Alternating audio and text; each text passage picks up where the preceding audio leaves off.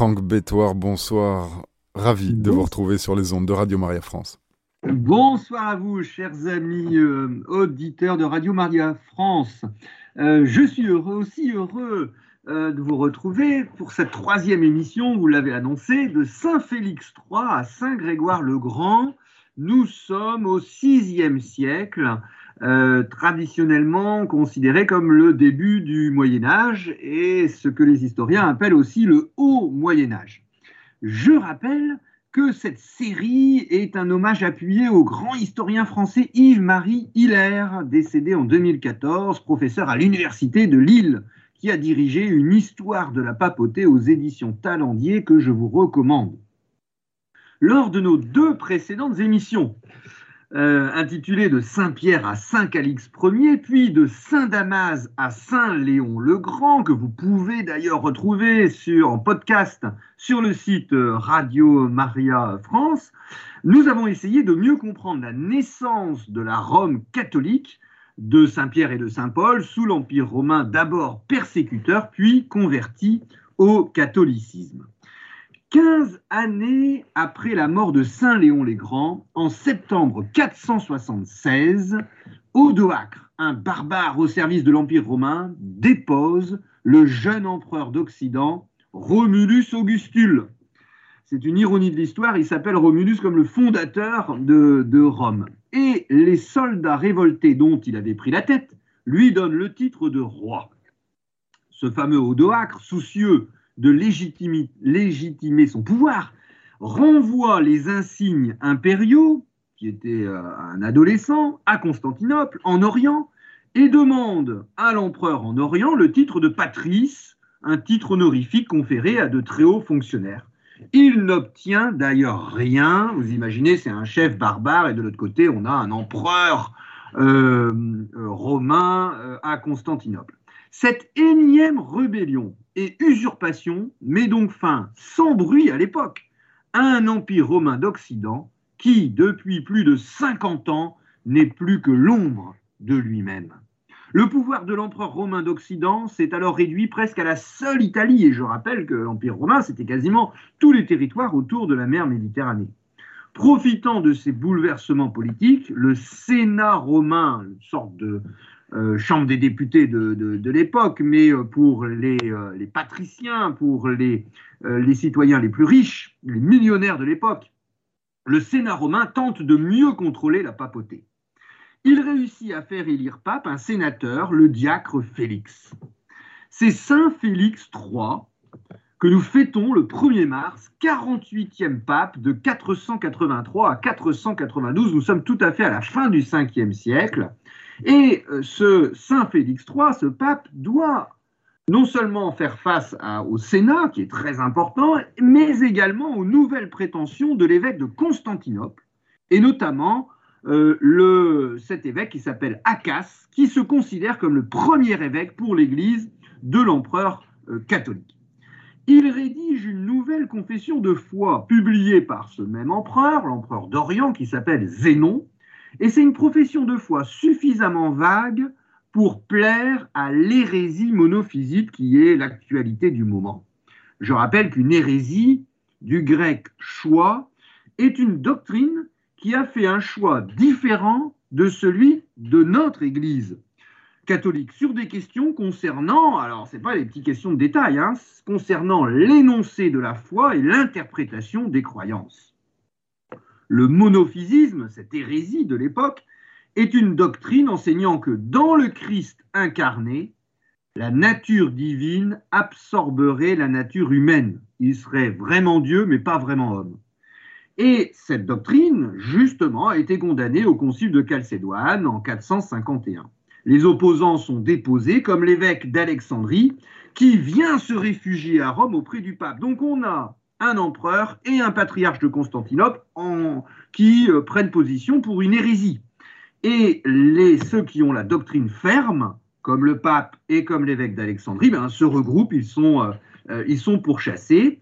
Les évêques d'Occident et les évêques d'Orient s'excommunient réciproquement. Je rappelle aussi que l'excommunication, c'est une mesure disciplinaire retranchant un clerc ou un laïc de la communion ecclésiale. C'est le début du schisme qu'on appelle acassien, du patriarche de Constantinople qui s'appelle Acasse, qui va durer presque 35 années. C'est l'occasion, ce schisme, cette séparation, qui est une tristesse pour nous, pour notre cœur catholique, qui va être universel, c'est quand même l'occasion pour le pape Saint Félix III de réaffirmer son autonomie face au pouvoir politique, face à cet empereur d'Orient qui ne doit pas outrepasser ses droits, même s'il est lui-même catholique. Et écoutez bien, Saint Félix III, il a tout à fait une actualité pour notre temps où plein de pays, où on a une confusion entre le, religieux et le politique. Saint Félix III euh, explique ceci sur euh, euh, l'empereur. Si l'on dit, mais l'empereur est catholique, nous répliquerons, sauf son respect, il est fils et non chef de l'Église.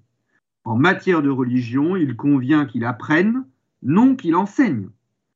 L'empereur a les privilèges de son pouvoir qu'il a obtenu de Dieu pour administrer les choses publiques, mais qu'il ne soit pas ingrat après les bienfaits qu'il a reçus et que il, l'empereur, ne s'approprie pas quelque chose de contraire aux dispositions de l'ordre voulu par le ciel. Et Saint Félix III termine, c'est au prêtre en effet que Dieu a voulu que revienne l'administration des choses de l'Église, non aux puissances séculières, qui, si elles sont fidèles, doivent, selon sa volonté, être soumises à son Église et à ses prêtres. Les empereurs, toujours selon Saint Félix III, notre pape, doivent se soumettre comme des exécutants aux princes de l'Église, non se mettre avant eux. Et son successeur, qui est peut-être un peu plus connu que Saint Félix III, qui s'appelle Saint Gélase Ier, 49e pape, de 492 à 496, que nous fêtons le 21 novembre, ne dit pas autre chose.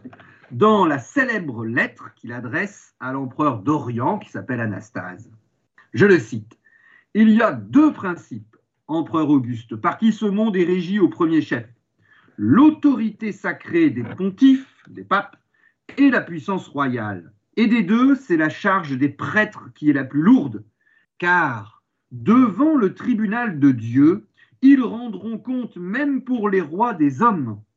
Vous savez en effet, fils très clément, que bien que vous régniez sur le genre humain, vous courbez avec dévotion la tête devant ceux qui président aux choses divines et que vous attendez d'eux les moyens de votre salut. Fin de citation. C'est la belle doctrine traditionnelle de l'autonomie de la juridiction ecclésiastique par rapport au pouvoir politique, même si ce pouvoir politique est catholique. C'est notre tradition euh, issue des, évangiles et notre trésor à nous qui est complètement différent, par exemple, de l'islam, où on a une confusion entre les deux pouvoirs, pouvoir politique et pouvoir religieux. Saint Gélas Ier s'emploie également à repousser la mainmise du Sénat sur les biens de l'Église. Il soustrait les fondations aux prétentions des pieux donateurs. Ils ont fait un don et ils veulent savoir où le don va atterrir. Et il fait dresser un, politique, un document qui enregistre euh, l'ensemble des terres qui appartiennent à l'Église et il établit la répartition des revenus de euh, l'Église de Rome, les, rentes hein, euh, et les offrandes des fidèles, entre les établissements particuliers et les besoins collectifs. C'est très très beau, écoutez. Euh, notre pape, Saint Gélas Ier, va diviser l'ensemble des revenus de l'Église en quatre parts. Une part pour l'évêque, une autre part pour les clercs, une troisième part, elles sont à peu près équivalentes, hein, pour les pauvres, et la dernière pour l'entretien des édifices de culte. La réaffirmation de cette autonomie politique du pape intervient alors même que l'Italie a un nouveau maître. En effet, à la fin des années 480, l'empereur d'Orient, Zénon, décide de se débarrasser des barbares ostrogoths du roi Théodoric qui sème le trouble dans les Balkans. Les Balkans, c'est entre la Roumanie et la Grèce, en leur concédant la péninsule italienne. Odoacre, le barbare qui avait déposé le dernier empereur romain d'Occident, est assassiné et euh, Théodoric, le roi, qui avait reçu une éducation des plus soignées, puisque enfant il avait été retenu comme otage pendant dix ans à la cour de Constantinople, reçoit les insignes impériaux, afin qu'il exerce au nom de l'empereur d'Orient le gouvernement de l'Italie. Alors le roi Théodoric, le roi barbare, fait une entrée triomphale à Rome en l'année 500. Le pape, le nouveau pape, Saint Simac, qui euh, est pape de 498 à 514, le Sénat et le peuple l'accueillent aux portes de la ville, puis le conduisent à Saint-Pierre, c'est pas encore la basilique d'aujourd'hui, hein, ensuite au Sénat et enfin dans sa résidence. Il donne des jeux, alloue des fonds pour la reconstruction des murailles et de divers bâtiments, accorde une exemption d'impôts. Bien qu'arien, nous avions vu, chers auditeurs de Radio Maria France, cette hérésie euh, arienne euh, euh, du, début du IVe siècle qui considérait simplement l'inverse de l'hérésie monophysite, c'est-à-dire que Jésus était vrai homme, mais pas vraiment Dieu, puisque une créature inférieure à Dieu le Père. Alors, ce, roi barbare, il est arien, c'est-à-dire qu'il est, chrétien, mais hérétique comme d'ailleurs les Vandales, ou les Visigoths qui sont euh, en Europe et qui persécutent les catholiques d'ailleurs. Mais euh, bien qu'il soit rien, le roi d'Italie, le nouveau roi d'Italie, Théodoric, applique une politique de tolérance, sauf lors des dernières années de son règne, nous le verrons. Et d'ailleurs, on lui prête ses propos devant la communauté juive de Gênes. Nous ne pouvons imposer l'adhésion religieuse car personne n'est amené à croire malgré lui. C'est très beau. Rome brille alors de mille feux. Ce beau VIe siècle est également riche en réalisations intellectuelles. Il suffit de citer les noms de l'écrivain Cassiodore, du philosophe Boès ou Denis le Petit.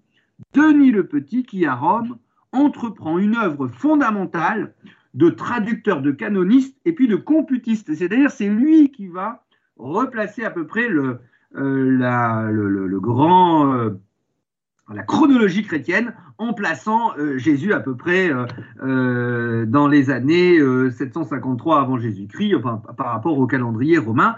C'est lui qui met en place l'ensemble du calendrier chrétien pour la première fois.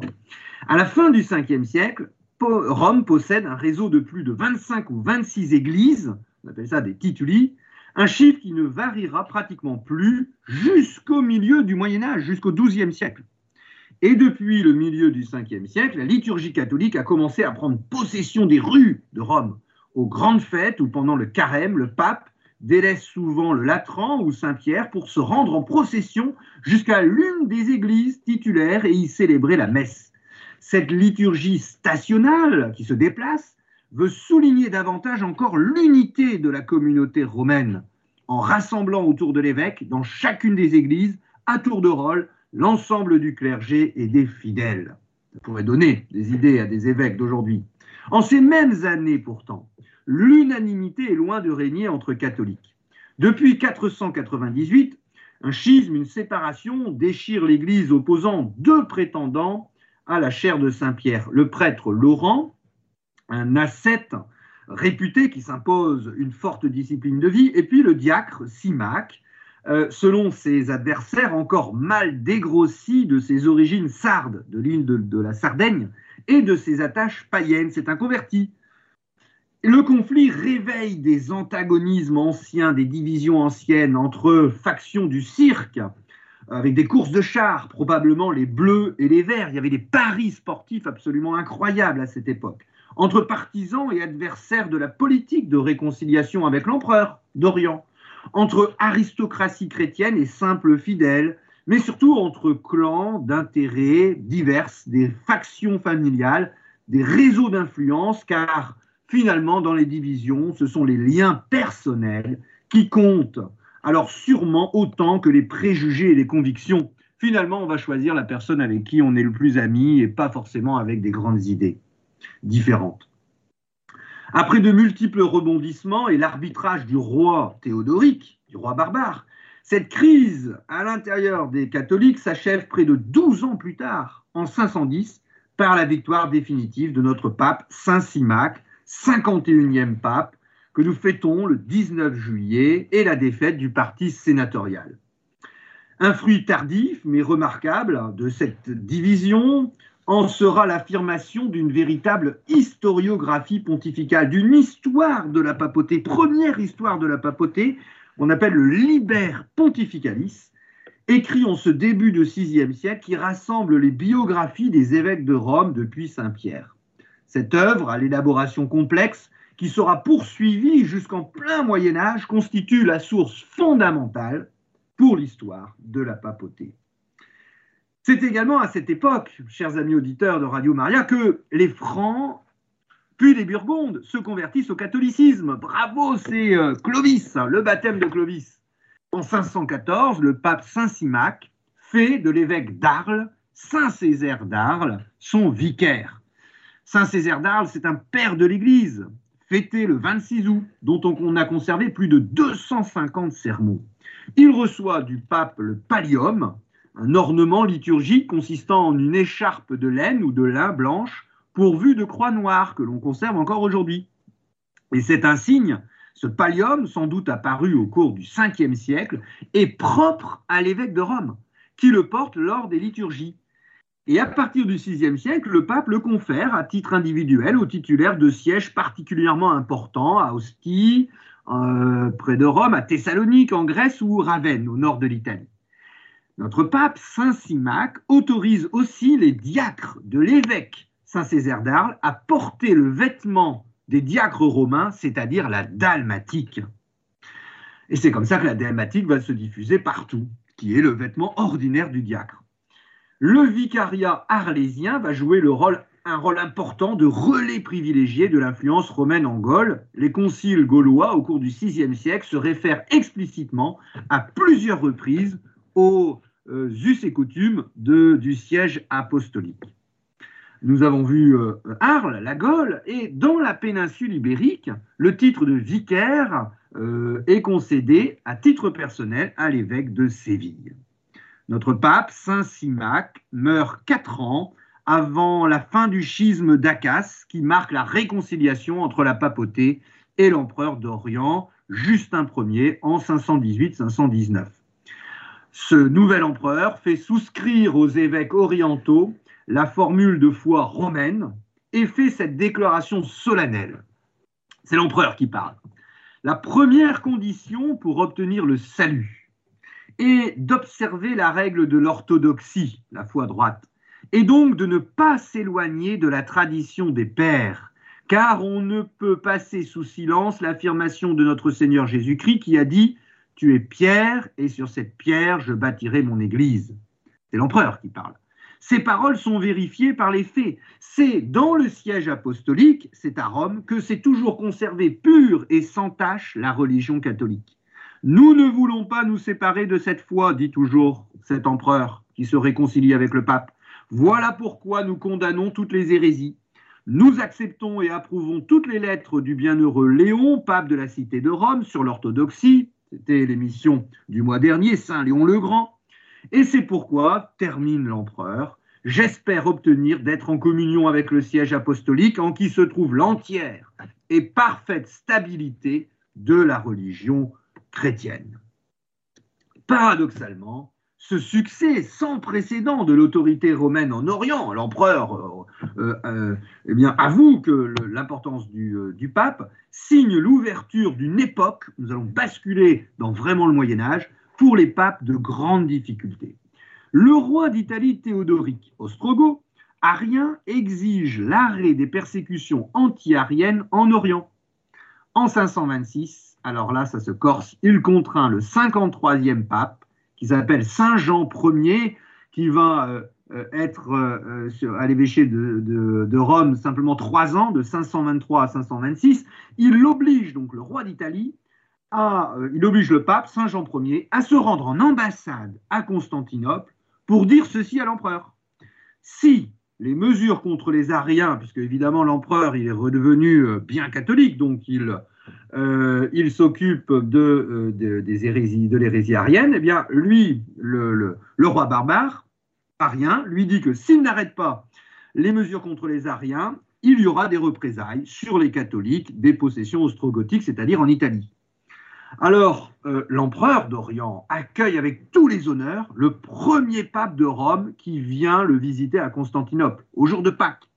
Le pape Saint Jean Ier célèbre la messe à Sainte-Sophie de Constantinople à la place du patriarche, l'évêque de Constantinople, et couronne de nouveau l'empereur.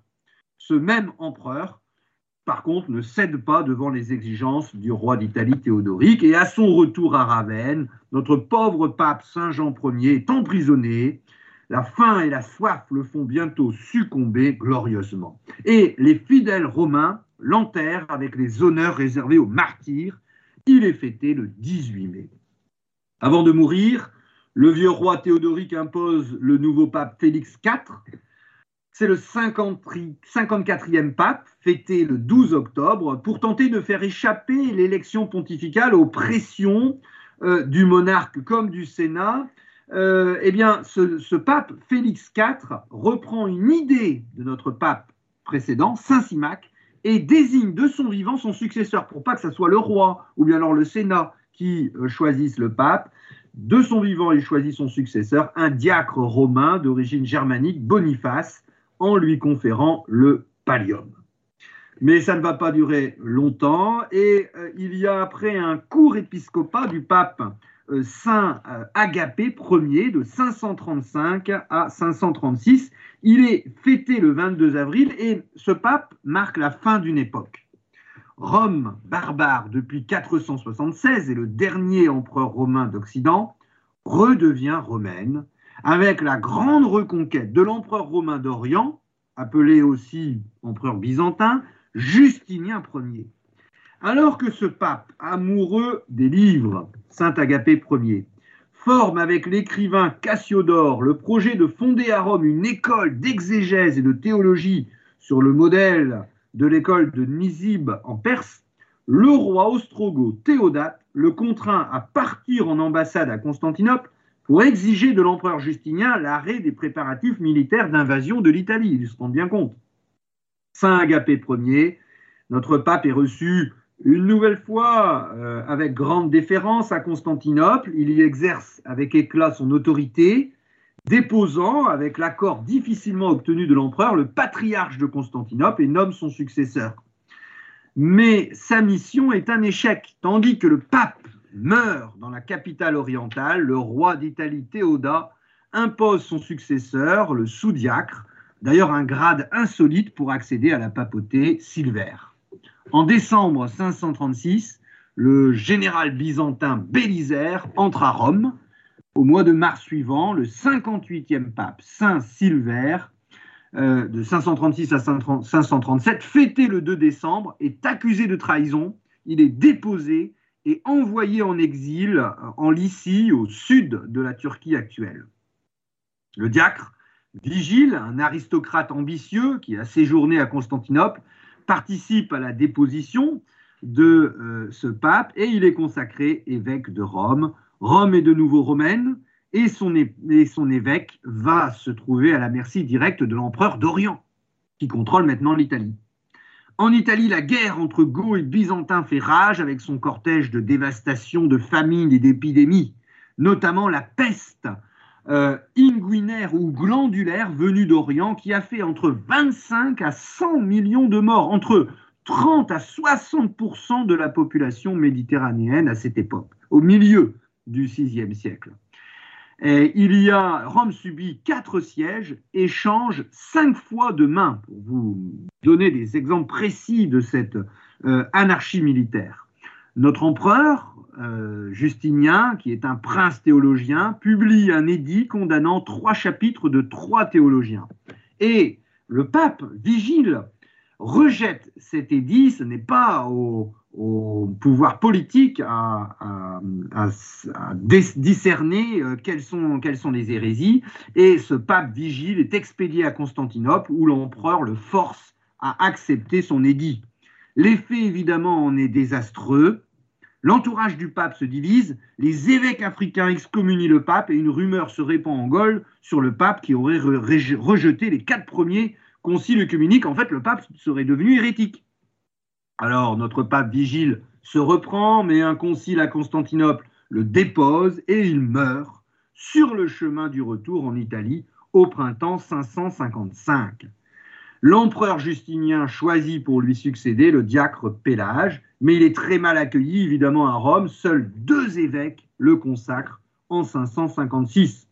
Le nouveau pape tente de prouver son orthodoxie, mais devant l'échec de la politique de conciliation menée en Italie, il décide de faire appel à la force publique, à la force de l'empereur, également en vain. Les fonctionnaires impériaux refusent d'obéir, d'obtempérer à ces injonctions répétées. Et un schisme s'installe même avec les évêques de Milan et d'Aquilée, qui prend le titre de patriarche pendant plus d'un siècle. À la mort de l'empereur Justinien, les Lombards commencent à déferler sur l'Italie euh, une nouvelle grande euh, menace règne sur l'Italie, comme si ça ne suffisait pas euh, jusqu'ici, et le grand rêve de restauration de l'Empire romain autour de la mer Méditerranée prend fin. Chers amis auditeurs de Radio Maria, je vous propose de, de, faire une petite pause avec de la magnifique musique grégorienne, car nous allons pouvoir aborder juste après cette petite pause le grand pape de la fin du VIe siècle, dans ces temps troublés, euh, le saint pape Grégoire Ier le Grand. Le grand pape, saint pape Grégoire Ier le Grand, 64e pape de 590 à 604, euh, le dernier d'ailleurs des quatre grands docteurs de l'Église, c'est latine d'Occident, avec saint Ambroise de Milan, saint Jérôme et saint Augustin. Et notre pape Saint Grégoire Ier le Grand, nous le fêtons le 3 septembre. Voici comment un autre évêque, Saint Grégoire de Tours, relate son élection. La quinzième année du roi Childebert, notre diacre, à son retour de la ville de Rome, porteur de reliques de saints, relata que l'année précédente, au cours du neuvième mois, nous sommes en novembre 589, une inondation du Tibre couvrit la ville de Rome au point que des édifices antiques s'effondrèrent et que furent également engloutis des greniers appartenant à l'église où furent détruits plusieurs milliers de boisseaux de blé, équivalent de tonnes de blé. Il s'ensuivit aussitôt une peste qu'on appelle inguinaire.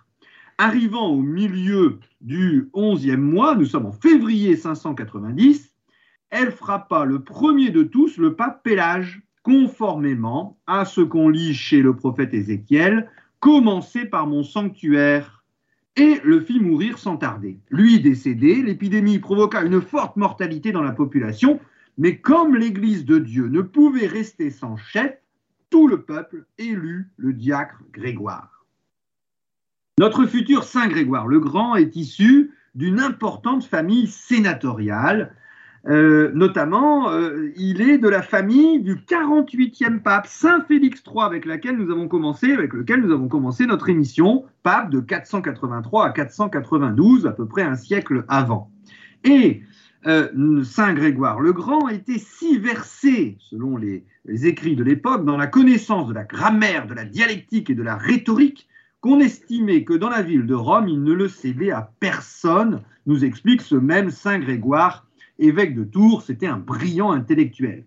Il est promis à une belle carrière euh, dans le siècle et il exerce en 573 probablement, alors qu'il a une trentaine d'années, la charge de préfet de la ville, c'est l'équivalent du maire, et même avec plus de pouvoir. Or, peu de temps après, à la mort de son père, il devient moine et transforme le palais, familial sur le Caelius, une des sept collines de Rome, nous sommes au sud-est, il transforme son palais familial en monastère dédié à Saint André, le frère de Saint Pierre, apôtre et martyrisé en Grèce, que nous fêtons le 30 novembre. Notre futur Saint Grégoire le Grand y vit sous la direction d'un abbé les jours les plus heureux de sa vie, nous écrit-il, tandis que sur des propriétés siciliennes, il fonde six établissements monastiques. Cette euh, conversion à la vie monastique intervient alors que le péril lombard se fait plus proche après s'être emparé d'une bonne partie de l'Italie du Nord et après avoir fait de Pavie une capitale, les barbares lombards progressent vers le sud en une succession de massacres et de pillages, profitant de l'incompétence et de la corruption des troupes impériales romaines. En 579, Rome est assiégée, alors que le pape Benoît Ier meurt, et son successeur, le pape Pélage II, celui qui va mourir de la peste, n'attend pas la confirmation de l'empereur pour être consacré. D'ailleurs, depuis le milieu du VIe siècle et la reconquête de l'Italie par l'empereur romain d'Orient, le pape nouvellement élu a l'obligation d'obtenir du prince de l'empereur la ratification du choix des électeurs romains. L'une des premières mesures prises par le pape Pélage II est d'arracher Saint Grégoire le Grand à sa retraite monastique et de le dépêcher comme envoyé permanent à Constantinople qu'on appelle l'apocrisière, entouré de quelques moines venus de son monastère de Saint-André. Il va y rester pendant plus de cinq ans. Et là, notre futur pape, Saint Grégoire le Grand, peut se lier à des personnages importants à Constantinople, dont la sœur de l'empereur, et il est même choisi pour être le parrain de l'un des fils de l'empereur. Tandis qu'il transmet à l'empereur les appels à l'aide du pauvre pape Pélage II, qui est resté à Rome face aux Lombards, Saint Grégoire le Grand compose à la demande de l'évêque de Séville, Saint Léandre, qui est fêté le 13 mars, alors en ambassade dans la capitale à Constantinople, un magnifique commentaire sur le livre de Job. Notre futur pape, Saint Grégoire le Grand, revient à Rome, il reprend sa vie de moine, il est parfois chargé de quelques missions en Italie, et puis il tente en vain de dissuader l'empereur de donner son accord à son élection épiscopale, pontificale, tant il est attaché à la vie contemplative. C'est la première fois dans l'histoire qu'un moine accède au siège de Saint-Pierre. Nous sommes en 590. Saint Grégoire le Grand approche de la cinquantaine. Malade, comme souvent, il écrit à son ami Saint Léandre, évêque de Séville, en avril 591, cette très belle lettre que je suis sûr le pape François pourrait tout à fait signer. Écoutez bien, chers amis auditeurs de Radio Maria. C'est le pape Saint Grégoire le Grand qui parle. Je suis, et nous sommes à la fin du VIe siècle, pour vous dire que les problèmes sont toujours les mêmes. Je suis à mon poste secoué par les flots de ce monde qui sont si violents que je suis absolument incapable de conduire au port ce navire vétuste et vermoulu que le dessein caché de Dieu m'a donné de gouverner. Je parle de l'Église catholique. Tantôt les flots attaquent de front, tantôt les masses écumantes de la mer se gonflent sur nos flancs, tantôt la tempête nous poursuit par l'arrière. Au milieu de tout cela, troublé moi-même, je suis contraint tantôt de faire front et de tenir le gouvernail, tantôt le navire penché sur le côté d'esquiver en virant les menaces des flots. Je gémis, nous dit le pape Saint Grégoire le Grand, parce que je sens que par ma négligence, la sentine, alors la sentine, c'est l'endroit de la cale d'un navire où s'amassent les eaux. La sentine des vices va s'accroissant et que dans la tempête terrible que nous traversons, les planches pourries ont des craquements de naufrage. En pleurant, je me rappelle le calme rivage de mon repos perdu. Et je regarde, il parle de son monastère, et je regarde en soupirant la terre où cependant les vents contraires des événements ne me permettent pas d'aborder. Fin de citation. Pourtant, dans les nécessités, Saint Grégoire le Grand retrouve toute l'énergie et le sens de l'autorité de l'ancien préfet. En effet, pour la première fois sans doute, l'évêque de la ville de Rome doit pallier l'incapacité presque générale des autorités politiques traditionnelles de la cité. Le Sénat, d'abord, il est moribond. Nombre de ses membres ont fui en Orient, les barbares, les Goths, puis les Lombards, et l'Assemblée, le Sénat, attesté pour la dernière fois en avril 603, n'est plus qu'un simple conseil du pape. Le pape préside donc désormais à la nomination du préfet de la ville, l'équivalent du maire. Le dernier connu est en charge en 599, pendant euh, le, le pontificat de Saint Grégoire le Grand. Le duc de Rome, le chef de la garnison romaine, combat contre les duchés lombards de Spolète au nord et au sud de Bénévent l'exarque, c'est-à-dire le gouverneur byzantin, est à Ravenne au nord et la route qui mène à Rome est souvent coupée. L'exarque est le représentant de l'empereur romain euh, d'Orient en Afrique et en Italie après les reconquêtes justiniennes et a comme particularité de cumuler le pouvoir politique et le pouvoir militaire. Dès lors, à l'image de nombre d'évêques en ce début du Moyen Âge, qui, dès le milieu du 5e siècle, en certaines régions en proie aux guerres et aux troubles, c'est ce qu'on appelle les grandes invasions ou les migrations barbares, ont supplé aux défaillances de l'administration romaine et dans le sillage de quelques dispositions de Justinien, Saint Grégoire le Grand, eh bien, il doit faire face. Il conseille les chefs militaires sur la stratégie à adopter, que ce soit en Corse, en Sardaigne ou en Campanie. Il dirige la défense de la ville, et assure le cas échéant la solde des troupes comme un véritable trésorier de l'empereur. Il négocie, trêve et traité à la grande fureur de l'exarque, qui l'accuse d'affaiblir l'Empire. Mais il est loin, l'exarque. Il prend en main le système anonaire qui assure depuis des siècles l'approvisionnement en blé de Rome afin de nourrir habitants et réfugiés. Ainsi, les fonctions publiques tentent à migrer, à se déplacer, comme par un phénomène d'osmose, de la rive de l'État vers celle de l'Église médiévale. C'est du point de vue économique que Rome devient pontificale. Ce n'est pas pour rien que Saint Grégoire le Grand présente Saint Pierre comme le patron et le protecteur de la cité. Dans les greniers de l'Église s'accumule le grain et les récoltes des propriétés ecclésiastiques que l'évêque père des pauvres, administrateur et donateur, on appelle ça évergette, distribue selon les disponibilités, les jours et les fêtes. Si un imposant d'ailleurs rouleau conservé au Latran dresse la liste de tous les bénéficiaires de la générosité du pape.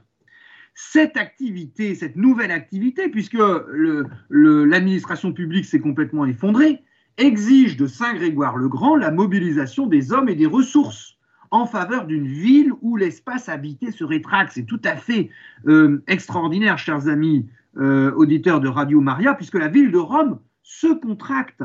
Les zones qui s'étendent au sud-est et au nord de Rome sont particulièrement touchées par la croissance de cette déprise humaine.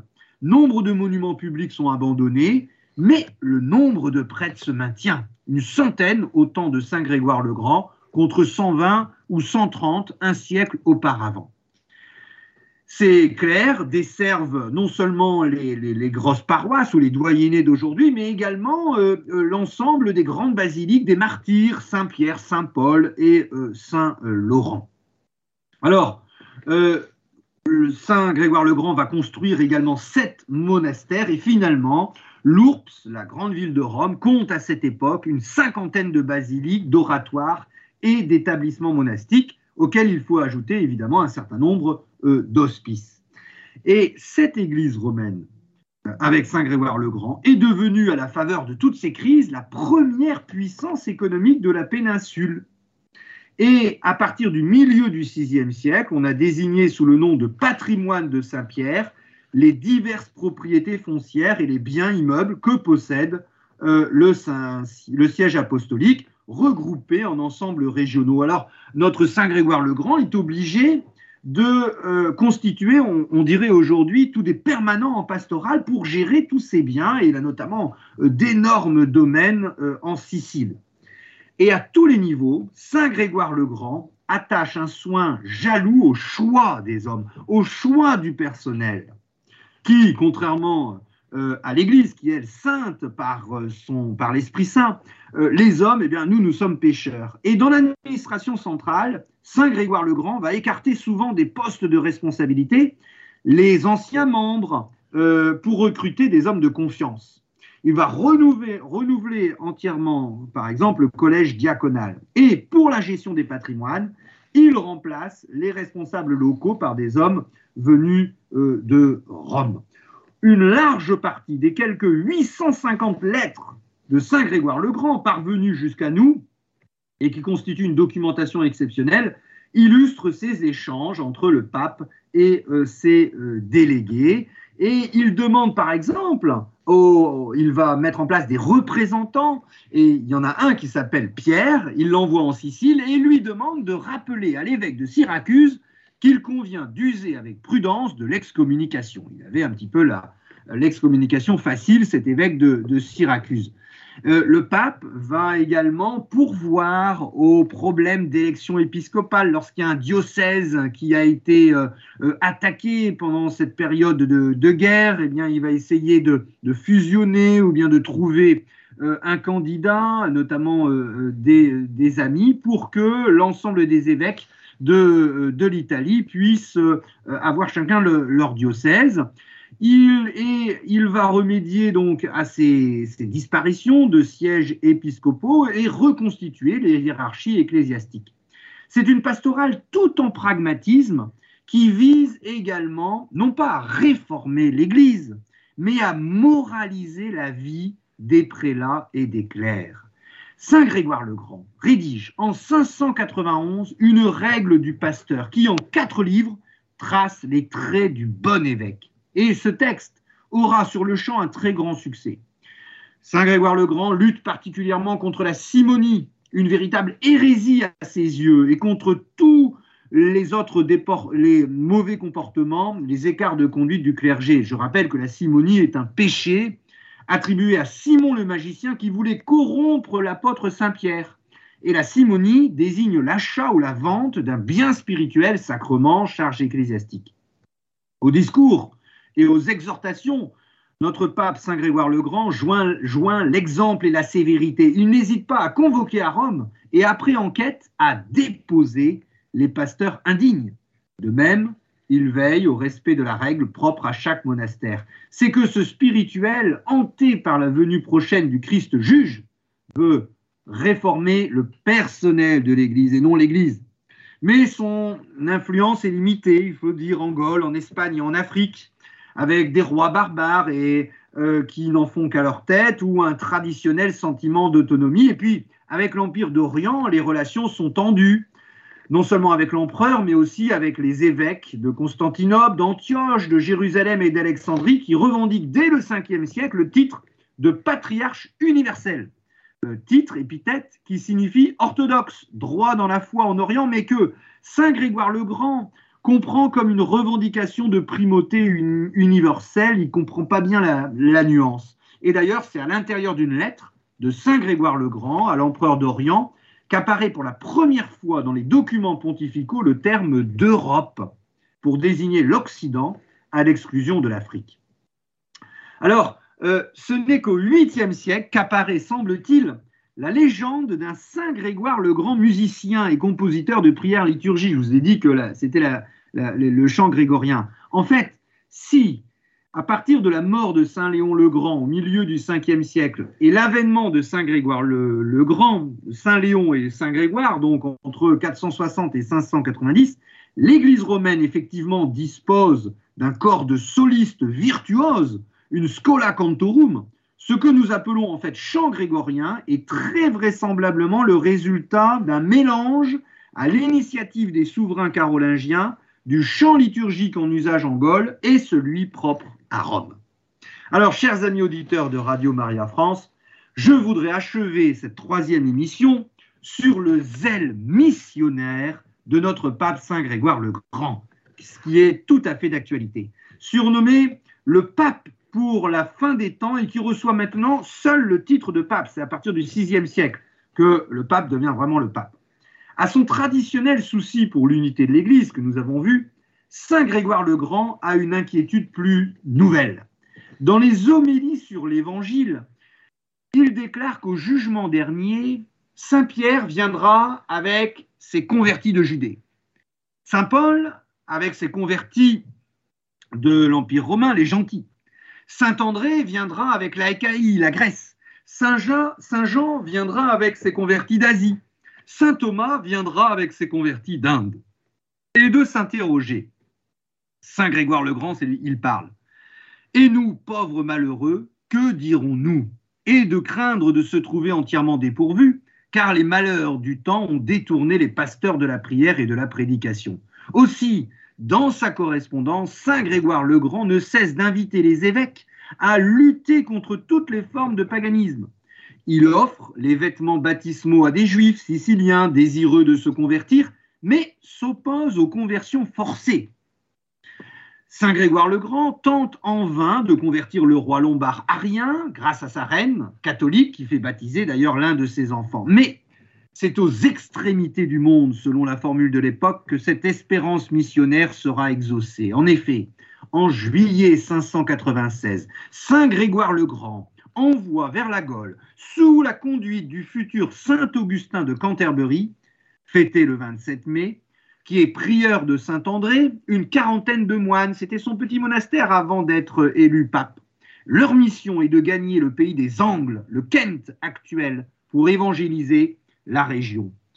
Si l'Irlande, la Cornouaille, le Pays de Galles et l'Écosse comptaient déjà des communautés catholiques florissantes, d'ailleurs sans lien avec Rome, en revanche, les populations anglo-saxonnes installées en Angleterre restent païennes, à l'exception d'une princesse franque devenue la femme du roi du Kent. La mission de notre Saint Augustin de Canterbury sera très vite un succès.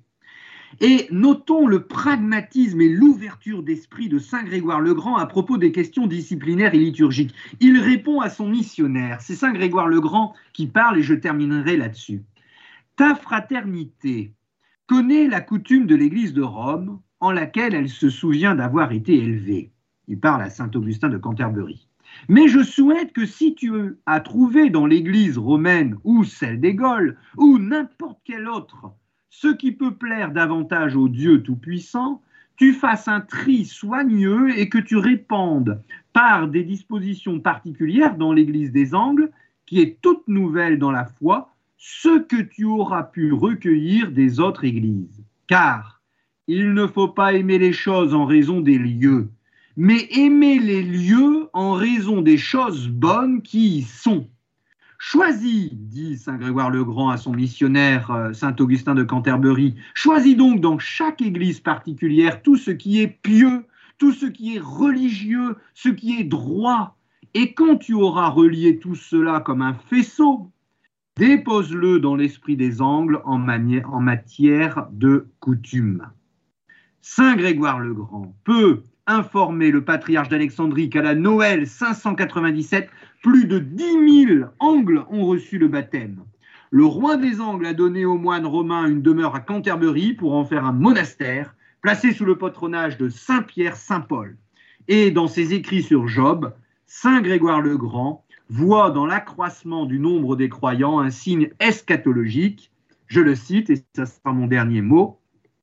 La fin des temps étant imminente, nous dit Saint Grégoire le Grand, le Seigneur console la Sainte Église de ses douleurs en multipliant les âmes qu'elle rassemble. Chers auditeurs, c'était notre émission Histoire de la papauté. Vous étiez avec Franck Bétoir. Retrouvez cette émission podcast sur notre site internet radiomaria.fr.